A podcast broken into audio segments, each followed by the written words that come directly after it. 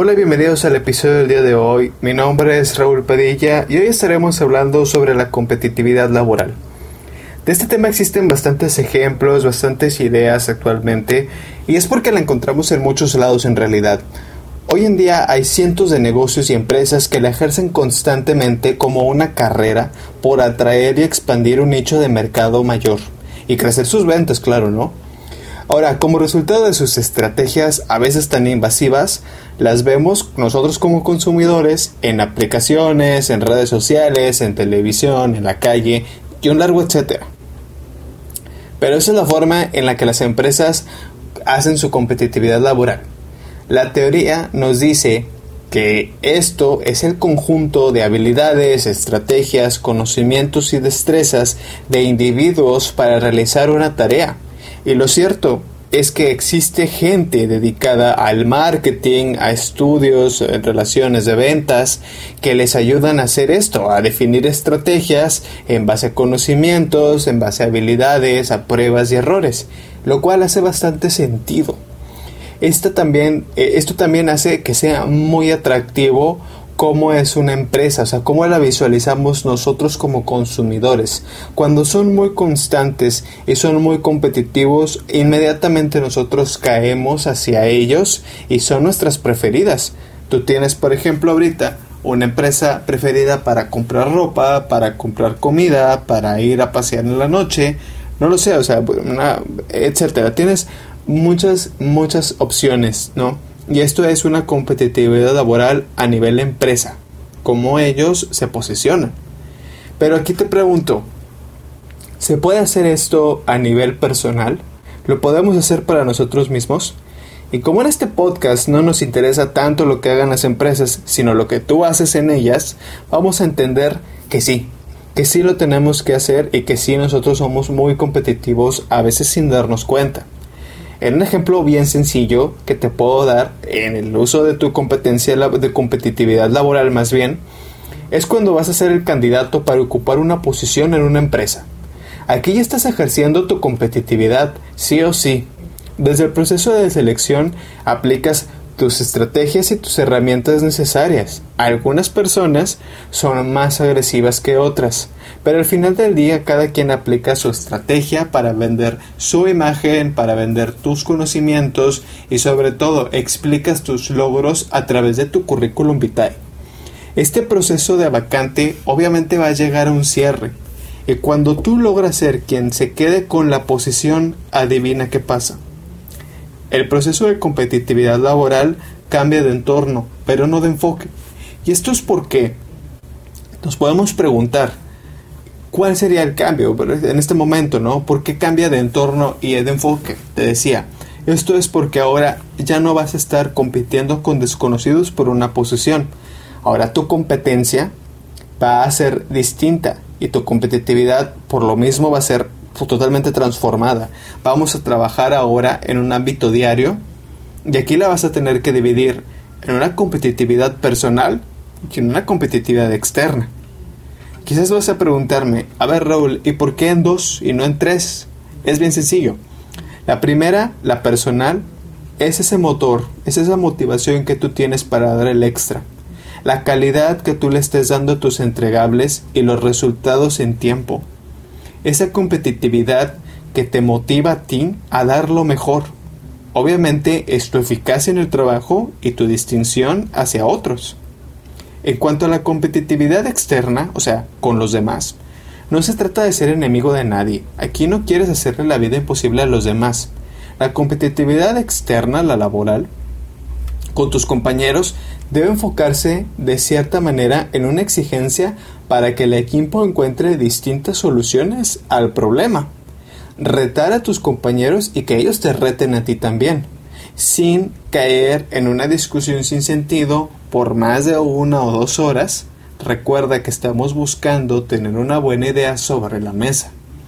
Ejemplos hay muchos. Todos hemos estado en esas juntas en las que llegamos con una problemática y absolutamente nadie da buenas ideas. Se convierte en una lluvia de totales ocurrencias para solucionar un problema.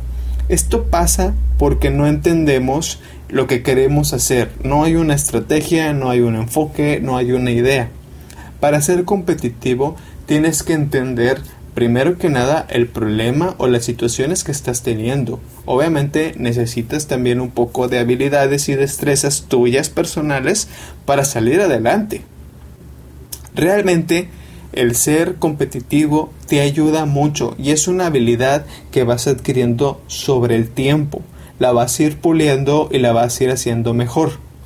El hecho de ser competitivo no te exume de cometer errores, al contrario, te ayuda a cometer más y más errores. Quizás aquí vas a decir, a ver, ¿este ya me está diciendo que la riegue? Sí, hasta cierto punto sí te digo que la riegues, pero con la idea de que tus acciones tienen consecuencias en primera y en segunda, que no se trata de simplemente dar ideas por darlas. Sé eficaz, sé efectivo en lo que estás haciendo, ¿eh? Busquemos la idea, la clave de cómo encontrar soluciones. Esa es como la vertiente principal de lo que es la competitividad laboral. Y mira que me encanta este tema, me encanta cuando somos eh, súper competitivos. Yo soy una persona muy competitiva en todo, en los deportes, en mi trabajo, en mi vida personal. Realmente me encanta, me encanta siempre estar al tope. Pero aquí yo te pregunto algo, ¿Eres tú competitivo en tu chamba? ¿En tu jale? ¿Eres competitivo? La competitividad, como te digo, empieza de forma interna, cuando te retes a ti mismo. Pero esto es un valor que se trae desde que somos pequeños, se promueve en tu infancia. Antiguamente, cuando yo era más joven, me tocó estar en carreras donde los niños pues hacían su, carrera, su, su evento, y solamente los primeros tres lugares tenían su medalla. Estos tres niños se les daba su reconocimiento por su esfuerzo. Actualmente, cualquier niño que vaya, inscrito o no inscrito, se le da una medalla. Este es el ejemplo palpable de cómo la competitividad se ha ido reduciendo, porque el premio se le da a quien hace el mínimo esfuerzo y a quien lo da todo por ganar. Y déjame te explico algo, y era lo que decíamos hace rato. El fomentar una competitividad temprana es aprender a que suceden dos cosas bien sencillas. La primera es que te das cuenta que no todo es fácil, que todo demanda un esfuerzo. Y la segunda es que no siempre tienes la razón.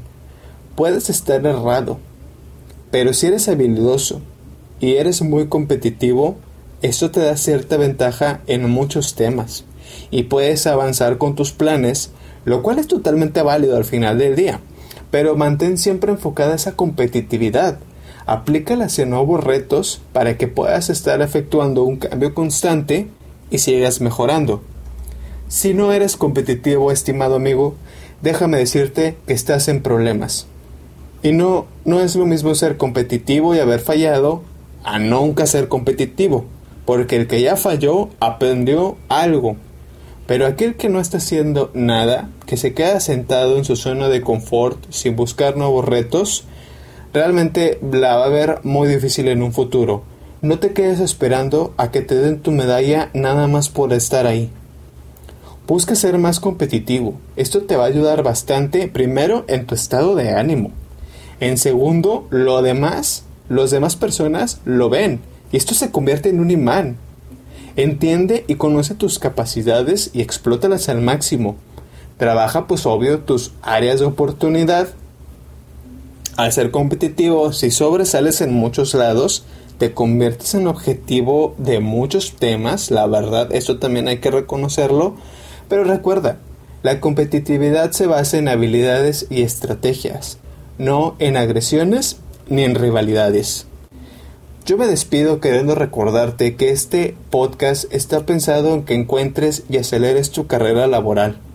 Crece para ti mismo en las áreas necesarias establece un plan y adelante. Espero que el episodio te haya gustado bastante. Síguenos en nuestro Instagram podcast.lunchtime. Nos escuchamos en el siguiente episodio y mil gracias. Chao.